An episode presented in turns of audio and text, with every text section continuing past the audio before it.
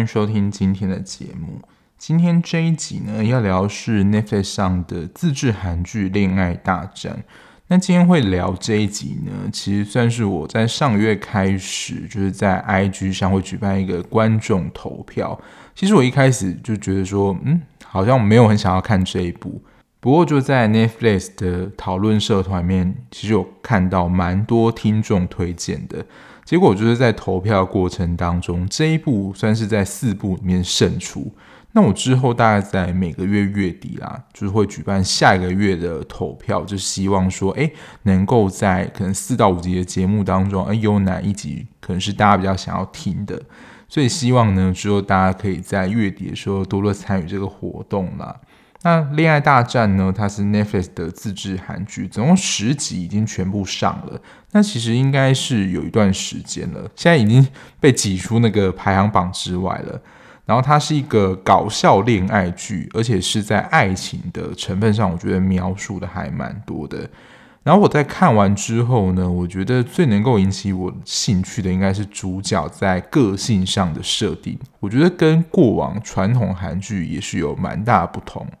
男女主角都是他们的个性，我觉得非常的吸引人。在看完之后，男主角呢是由刘台武饰演的南强豪。他在剧中是一个蛮有名的演员，特别是他在爱情戏剧的演绎上，就是备受民众的称赞。但其实他私底下蛮讨厌跟女性互动的，但他不是真的是到那种厌女的程度，比较像是他过去跟女性的互动经验不太好，所以他不太想要跟就是女性互动，就会引起他就是不好的感觉。而且他其实出道以来，在剧中的设定啦。一直都没有绯闻，这在演艺圈好像也蛮常见的。就是如果你都没有绯闻的话，还被传闻说，哎，你到底是不是同志啊？加上这一部他跟男二由金智勋饰演的都元君代表是有蛮多蛮 close 的戏的，所以如果腐女在看这一部，也是能够满足那个两个帅男人在一起这样的一个戏嘛。最主要一开始南强要练习吻戏的对象，其实都是跟。都元君代表做练习，我想说，哦，这个吻戏能够吻得这么好，真的是蛮不容易的。特别是对象是男生，他完全都不会笑场，这是非常专业。以演员来讲，那在看《恋爱大战》之前呢，其实我对于男女主角都不是那么熟悉。那查一下资料，刘台友本身比较多的是电影的作品，那电视剧他比较多的都是饰演配角，那我刚好都没有看。女主角呢是由金玉彬饰演的吕美兰，她在这一部里面是担任一个律师，不过他工作所在的律师事务所是蛮特别的，因为他是专门帮艺人调解纠纷或是解决艺人碰到难题的事务所，也就是对象的客户啊都是明星。虽然说这间事务所没有特别的明定，但这个律师事务所呢是不雇佣女律师的。现在的职场环境，我想不论是世界各地都是一样的。你在招募人的时候，你不可以受限性别，比如说限男或限女，就是违法的。但我想还是有非常多的公司单位有这种潜规则，如果看到是男的或是女的就不录用，只是他不会在面试的时候口头告诉你说：“诶，我只要招募特定性别人而已。”因为这样，他就有可能会留下证据，那那些应征人就可能会偷录音，然后可能检举到就是一些劳工局跟相关单位，所以真的都是按着来啊，他不可能会明讲的。不过就在这样的条件之下，是因为这间事务所他们其中一个蛮大的客户崔秀珍，也是剧中的一个女艺人，希望呢由女律师来担任她的负责人，所以才有点破例的录取她。这一部在题材的创新度上，我个人是觉得还好，因为男女主角相遇呢，其实就像偶像剧的那种情节一样，一开始的相遇其实是有点不顺眼的，因为他也是来这家律师事务所面试才知道，原来男主角也是事务所的客户之一。他原本在外面就是听到男主角讲了一席话，误会了男主角为人，就觉得说这个人的。做人处事啊，人品很差劲，所以当他在面试会场看到男主角的时候，就故意的绊倒他，还要演一出很烂的猴戏，说：“哦，不好意思，绊到你了。”那其实他就是故意要绊倒男主角，因为就是他在之前偶然听到男主角的话，就对男主角有一个很差的印象，所以算是一个蛮老梗的一个爱情剧的一个设定。那金玉彬的作品比较算是各半各半，不过他作为主要出演的韩剧，还不是我很密集看韩剧的年代，因为我密集看韩剧几乎就是我在做 podcast 的时候，所以他比较早期的作品我是没有接触的。不过看完《恋爱大战》之后，对于金玉彬诠释这个女美兰的角色，我觉得是蛮赞赏的。他把这个角色的活泼、正义，还有不是那么典型女性的特质。发挥的我觉得非常的好，除了出色的男女主角之外呢，男二是由金智勋饰演的都元俊代表，他自己也知道他长得蛮帅的，可是他的演技蛮拙劣，所以呢，当不成演员，那就转当经纪代表。我觉得就像刚刚所说的，他几乎随时随地都腻在男主角身边，几乎是男主角情人的状态，因为几乎所有的事或心事都会跟他袒露。我想这也是蛮多明星后来会跟自己的经纪人或助理结婚，因为真的太长时间腻在一起了，就是产生情感，然后你有什么事情都会跟他分享。以上就是这一部《恋爱大战》的三个主演。那其实女二是金玉彬的室友，但我觉得她的戏份并没有这么的出彩。她虽然跟男二就是有感情戏的成分在。不过我看完之后，其实真的没有什么印象。最主要还是男女主角这一条的感情线，我真的觉得太好、太好看、太好笑了。那以上就是比较无雷的背景跟人物介绍。那接下来就会简单的分享一些我自己看完的感觉，还有从中看到了一些我自己的观点或观察。整体来说，我跟一般的网友一样是差不多的，也觉得这是一部还蛮轻松好笑的一部恋爱喜剧。然后，特别是男女主角的个性，我觉得是还蛮迷人的，至少对我来说啦。然后，它的片名虽然叫《恋爱大战》，不过它的英文是《Love to Hate You》，就跟《恋爱大战》比较不太一样。可是，我觉得这个中文片名翻的还不错。看到时候会有让我有一种感觉，就是他们在关系当中要更靠近对方一步的时候。都要攻破对方心中的一个堡垒，我觉得那个攻防过程其实还蛮像是在打战的，就是心理战。而且因为双方可能都对于自己心中想要另外一半的样子是有一定的想法的，所以也不是其中一个人乱枪打鸟就能够很随意的就达成了可能其中一个人的标准，所以才会让我觉得说。他们在每一次试探性想要更靠近对方的过程，就真的很像在打战一样，看能不能够攻破就是对方的心防。所以说，他们一开始的恋爱不是那种粉红泡泡，会让人觉得说哇天哪，他们能够在一起太好了。反而一开始相处的方式是有点像猜测对方的心。男方除了初恋之外，没有任何的恋爱经验，而女主角呢是有多次的恋爱经验，所以他们两个在差异这么大情况下，要能够持续走下去，我觉得观众想要觉得是一件非常不容易的事情，而且蛮困难的是，女主角一开始就对男主角其实是有成见在，就觉得他的想法怎么可以这样，就好像有点侮辱女性的感觉。一开始，美兰听到南墙要讲，就是她觉得女人好像在恋爱当中，为了自己想要达到的目的，她就会变成对方想要的样子，就是不论做任何事，她就不耻，就是男主角这样的思想。加上呢，她一开始除了这个事件之外，她把南墙好的侄女当成是她的包养对象，就在她的脑中就扣了更多的分。就在当时认定说，这个人就是一个渣男，所以我觉得这真的是他的脑补啦。就是在他的脑中，就对于南桥的印象是更扣分的。所以一开始女主角就对男主角的不论个性上或背景上就有这么强的成见，那他是要如何的打破，就是这层层关卡？我觉得本身也是蛮不容易的。可是这一部的一个我觉得蛮大的亮点，就是其实是在男女主角个性上的描述。不知道大家喜欢美兰这样个性或是特质的女生吗？我个人是还蛮被吸引的。最主要她自己本身的特质跟个性，我觉得就是你要说不凡。但她在剧中，我觉得蛮展现她自己的个性。她就觉得说，她自己的个性就是这个样子啊，跟一般女性喜欢的东西或是恋爱价值观其实都不太一样。他在背景设定上，大家在剧中应该也有看到，他从小学习了各种武术，空手道、跆拳道，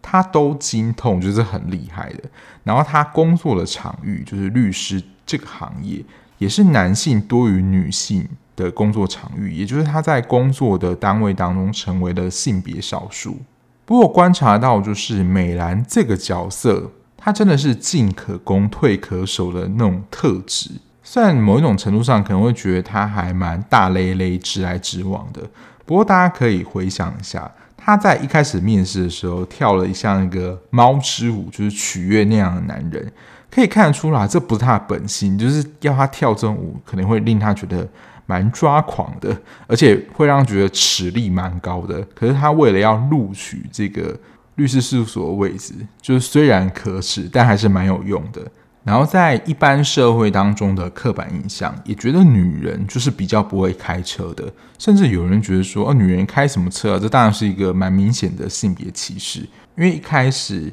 他跟南墙好还不是那么熟的时候，而且对他其实也是看不太顺眼，想要整他的时候，因为那个时候他不是就担任他的司机嘛，就告诉他说要去便利商店，然后告诉他一条超小的路，我觉得真的是超级考验开车的技术的，那种小巷子窄的程度，就是你只能一辆车通过，连会车都没办法。甚至呢，可能你只要稍微方向不小心，就是挥到的话，你的旁边保险杆可能就会擦撞到墙壁，超级考验开车技术的。结果没想到呢，美兰好像在玩那个赛车游戏一样，不过她是开着真的车，就真的是完美通过那边小巷子，而且几乎可以说，我觉得非常浮夸啦。当然这是戏剧效果，可以预测到说，哦、接下来哪里要。一个比较大的回转，然后他就已经事先知道那个巷子要怎么开了。我真的觉得那个真的是，如果不会开车的话，车子真的一定是伤痕累累。这个也是他跟一般女性，你要说在擅长事情上也不一样的。再就是他跟男主角关系升华的一个技能，也就是武术。因为拍摄需要，所以南墙就请了美兰来当他那个对打的教练嘛。美兰也是没有再客气的。因为一开始可能都会想说，哦，刚开始练习，那我下手应该要轻一点，或者在不晓得对方怎么样的情况下，我不会出手太重。而且他就是一个男明星，不论怎么样，就是还是会保持一下自己在他眼中的看法。但是美兰不是，在练习的时候就已经完全没有要客气，要对打的时候也是真的打，不会假打的。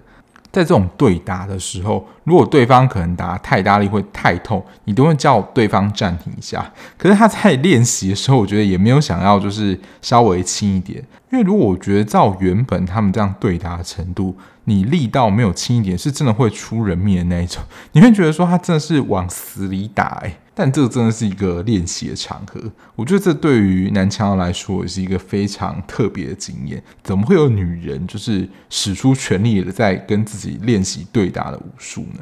还有就是跟她在面试的时候是一样，美兰也是一个不太会真的非常顾忌形象，然后很矜持、会很害羞那种女生类型。在新人的欢迎酒会上，大家会看看到她唱跳跟什么一样，就是。跟疯子一样，这当然就是他非常疯了，非常放得开，也比较不像可能你要说传统或是会在那边假装那种很娇滴滴的女生，就觉得说哦，我放不开啊，或是我不想要这样表达，就是美兰完全不是这个类型。还有一个，我觉得是南墙好对于美兰的爱慕程度加了非常多分的一个重要事件，也就是他在拍戏的时候，因为后来就是梅兰不是加入演那个李主宾的那个替身嘛，他在拍戏的时候，因为工作人员拉钢索没有拉好，然后工作人员就会跌下那个手扶梯，其实真的是蛮危险，他是整个往后仰诶，然后真的是以你要说奋不顾身、超人的速度去把工作人员接住，结果他自己反而受了伤。我觉得这是美兰这个角色的个性使然，不过说这样的个性也是蛮难得的。他自己本身的正义感啊、特质，就让他觉得说，哎，真的是很自然啊。就看到别人有难，然后在这么紧急的状况，他能够不出手相救嘛？好像就是舍我其谁的这种感觉。以上讲的这些特质，都跟传统我们对于女生认为应该有的特质，真的都是八竿子打不着。可是反而这些特质呢，深深的吸引了南墙豪，因为这跟南墙在过去他对女人的理解跟想象，就觉得说，对于他的经验真是太特别的。在过去他接触过的女人呢，从来没有一个你要说行为或个性上像美兰这样。会想要靠近他、接近他的女生，本身都大有一些目的，或是想要使用一些手段。可是，就像刚刚拍戏，工作人有危险的时候，他是以第一时间非常快速的去支撑那个工作人员。因为有些人可能真的想说：“哦，救人，我就是要得到一个版面啊，或是报道，真是带有一个目的性。”然后南墙非常不喜欢这样个性的人。所以，纵使美兰的这些特质在一般广泛男性的眼里不一定是喜欢的特质，就觉得他很粗鲁啊，或是怎么样之类的。可是，对于南墙豪来说，这真的是所谓的“情人眼里出西施”。他觉得美兰真的是太特别了。这是金玉彬饰演这个吕美兰，她在这部戏里面展现的特质，真的跟一般韩剧女主角的设定。我觉得很难找到就是类似这样的事情，加上她自己本人的演出也是活灵活现的。那刚刚讲了一个这么非典型女主角的一些特质，大家看到男主角南墙豪呢，其实他的个性跟一些特质也跟一般韩剧典型男主角的个性也不太一样。就我自己看了解读啦，就觉得嗯，他的个性其实是还蛮傲娇的。什么意思呢？就他其实可能在心理上他是很喜欢，或是他很渴望状态，可是他会表现得不想要。就有时候可能是明明自己想要，可是他就会说我没有想要，是你想要吧？就他不会承认自己的需求。我觉得这也是他在戏中他自己外在形象跟他整个内在需求的一个冲击的反差感。我真的觉得其实刘台友长得有点像台湾八点档的。男性可是比较帅那一种，就会演那种 CEO 的总裁啊，非常有气势。我去查了一下他的真实年龄，的确大概是四十出头，的确有展现出那种成熟男人的魅力。不过他在一开始还没有跟美兰就是非常亲近的时候，的确是展现了蛮强的防卫性的。不过后来他跟美兰就是在一起之后，大家也能够感觉到，他的确是有那种成熟男人的魅力的。我觉得就跟他一开始的状态有那种反差萌，所以我这个角色也跟演员的外表形成一个反差。我觉得这样子是还蛮可爱，就在看的时候觉得说，哦，原来这个角色也有这样的一面。因为这样子男一女一的个性的特质描述，我觉得是这一部里面非常大的一个亮点。女一女二说实在，他们在剧情当中出现的频率，我觉得是不低的。不过他跟男一男二的感情的样态就蛮不一样的。我觉得男一女一的感情状态就真的是互相攻打对方的一个小小的堡垒，然后慢慢的前进。但男二女二呢，就是状态我觉得有点像，就一直处在一个很暧昧的一个模糊地带，而且他也是不会直接讲的。所以其实剧情当中有一个就是跟在都代表旁边的一个应该是艺人吧。就是格雷斯，他一直误会，就是都代表跟他有一些什么，因为他就还去住他家，他们有没有发生一些其他事情，我是不知道啦。可是呢，能够去对方家中过夜，这解读起来可能就会觉得说，哦，这是一个关系还蛮亲密的一个事情。但这个就是真的，每一个人的解释的认知差异会不同。格雷斯就会觉得说，哦，你愿意来我家过夜，就代表说，哦，你是看重我、重视我，甚至有把我当一回事的，就是在我们两个的关系上。可是对于都代表来说，这可能只是一个很正常的事情，毕竟我们就是朋友嘛，我们没有发生什么事情，就是两个人对于彼此的关系会有一个落差。因为就格雷斯的角度，他可能就会认为。都代表只是不说破，就是他们两个人的关系而已，但内心自己是喜欢他，所以就可能会有这样的脑补。那因为男二女二的关系，其实一直就有点这样状态的一个 拖拉，所以最后呢，其实我们在看的时候知道，就是都代表是喜欢哪人的，也就是女二。原本以为自己才是都代表另外一半的格雷斯。在最后都代表跟纳恩告白的时候，才会露出一个错愕表情，心里一定是默默的说：“怎么会这样？”甚至可能在心中骂了好几个脏话等等的。但比起男一女一的感情线跟表现方式的话，我个人就觉得男跟女二的恋爱线就没有这么精彩，所以大家也能够感觉到，其实就在介绍男二女二这条线的时候，其实是比较贫乏的，我就觉得还好。美兰在这部戏作为一个万绿丛中一点红的一个非常特别的女性，大家应该也能够感受到，就是美兰女力爆棚的这种感觉。我不会觉得她有那种一定要赢过男人的那种感觉。不过在剧中，大家可以看到，其实就跟她家里的互动其实是蛮有关系的。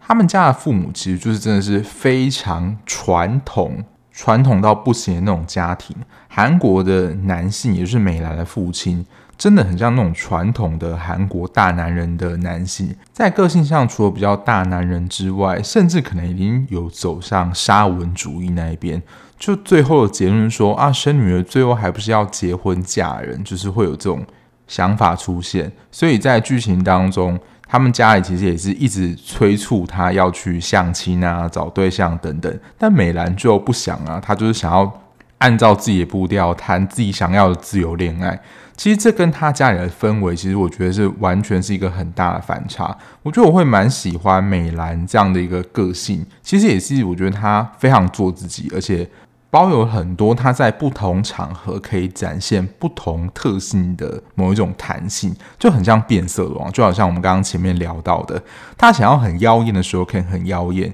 很想要女人的时候也可以表现得像女人一样跟男人撒娇，能够很强悍的时候也能够很强悍。然后对于某一些事情他觉得不对的，就是在他价值观以外觉得这是不行的事情，他也能够很明确的表达出来，不太会妥协。我在想，这可能也跟我自己就是非常重视公平，然后有没有违背自己的良心这件事情，我觉得蛮重要的。我现在发现我不太能够讲谎话，就是我觉得就会良心不安，讲太多违心之论，我就觉得那天会很不舒服。但一些就是职场上的恭维啊，怎么的，我觉得还是可以勉强装一下。只是我就真的很不喜欢这样的场合，所以就是在面对那种需要闲聊或是打哈哈，好像装的能够很熟悉的人际关系里面，其实我不是这么的自在。只是从剧中看到美兰有这样百变的个性能够转换，我真的觉得是蛮佩服的，也想向她学习。然后最后一个想要聊的呢，其实在上礼拜浪漫速成班也有谈到。因为最后美兰就被爆出说，啊，她过去的情史很乱啊，都跟男人乱来啊，然后都是跟很多人同时交往等等，就是她的名声就被搞得非常臭，然后在 SNS 上就是被大肆传播，然后加上南墙豪又是一线的电视影星，自然这个组合就很容易受到大众舆论的检视，然后网络上就有非常多的谣言啊、消息啊，或是一起愤慨人出现。而且大部分有一些名气的电影明星，尤其可能是男偶像或是男团，大家其实蛮常可以看到，就是有那种迷妹啊，或是以谜团组成，然后他们他会非常的死忠参与这个明星的，比如说一些宣传活动啊，或是电影特映等等，要让电影明星记住他们的存在，然后就展现出他们对于支持。所以我觉得有些粉丝也是蛮厉害的，就是。这个明星或歌星，他可能全台都有宣传活动，他就真的是可以每一场都到。诶，我真的是蛮佩服这样的毅力跟财力的，毕竟就是要花不少钱呢、但这样的情况下，美兰就是哑巴吃黄连，有口说不出。那通常最容易也是最快的止血方式，其实就像他剧中那样，就是赶紧的分手，而且是在媒体公开的声明说，哦，我们已经分手。当然，我们知道说他们。那时候已经爱得浓情蜜意了，所以就是一个假分手啊，只是最后还是露馅被猜到说，哎，你们怎么会从同一个地方出来？然后其实他们根本就没有分手，只是这样情形呢，真的非常适合用一个台语的俗谚来说明，就是跨节亚谁节干，就真是捕风捉影，大做文章来造谣。哎，我觉得即使是他们出来澄清，感觉那个效力也都不是很强。只是这时候剧情安排的，我觉得非常微妙。就有一个第三公正方，就是看似是第三公正方跳出来，也就是美兰的前男友，也就是在跟他同一间律师事务所工作的律师跳出来澄清，才解决这个舆论的风波。代表美兰在跟他分手的时候，关系应该是还保持得不错啦。以上大概就是这部《恋爱大战》看完的一些心得，跟大家分享。我觉得这一部听我这样讲，可能会觉得还好，因为我觉得它当中有一些情节也是比较感受性的，像是美兰在第一次律师事务所面试的时候，还有后来呢，她跟同事。去新人的那应该算欢迎会的时候，所展现出这样子一个突破的表演，真的可以看到演员非常的敬业在表演这个角色。其实他的剧本真的我觉得不到非常的特别，但真的特点是在男女主角的角色的个性啊，还有他们的一些表演力的塑造，演员的表现加了非常的多分。除了女二我真的不认识之外，我记得在最后一集的时候就有特别的客串演出。我想说，这个人我是有看错吗？他怎么会出现在这部剧集里面？然后去查资料，才发现说，诶，其实除了他之外，另外两个其实也是蛮知名的演员。我第一眼看到就是柳真，就是演《Penthouse》允熙的妈妈。当然，柳真本身就是一个非常知名的女演员了，但是因为我也是后来看韩剧。才知道说哦，原来她是非常知名的早期的女子团体，然后是非常知名的。当然看过她在《Penthouse》的表现，就是完全不会忘记她了。然后还有像是《谎言的谎言》的李幼黎，还有出演《两天一夜》的严正勋，在最后那个客人的欢迎会上是有这些特别出演的明星，不知道大家有没有发现到？整体来说，我觉得不会愧对他。就是他一开始就说他是一部爱情喜剧，的确在剧情上，就像刚刚讲的，他其实心意还好。最主要是这个女主角的角色形象塑造真的是太不一样、太有趣、太好笑了。这么一个直接的女生，然后对上就是蛮闷骚的男性，就是会有这种化学反应。而且我刚刚想到，他们也是像月薪娇妻那样，虽然不是说。让他当他的妻子，不过一开始他要假装他的恋人，不知道大家还记得吗？结果也是弄假成真啊！因为他们整个你要说真的也是朝夕相处在一起，如果不是一开始就持一个非常反感的态度的话，最终会产生什么化学效应，我觉得都很难说。所以如果你想要看一个轻松的爱情喜剧的话，我觉得是还蛮推荐的。而且它总共只有十集啦，算是比较短的集数，所以负担相对来说也不会这么大。那就推荐给大家喽。那下一集呢，其实已经有预告了，就是应该是本月重磅节目一集，也是应该是最多人会看的一部韩剧，也就是《黑暗荣耀》的下半部。不晓得大家追完了吗？自己身边有在看的人，几乎最慢了，包括可能都是两天以内结束，因为下半部也只有八集而已。然后也不想要被爆雷，所以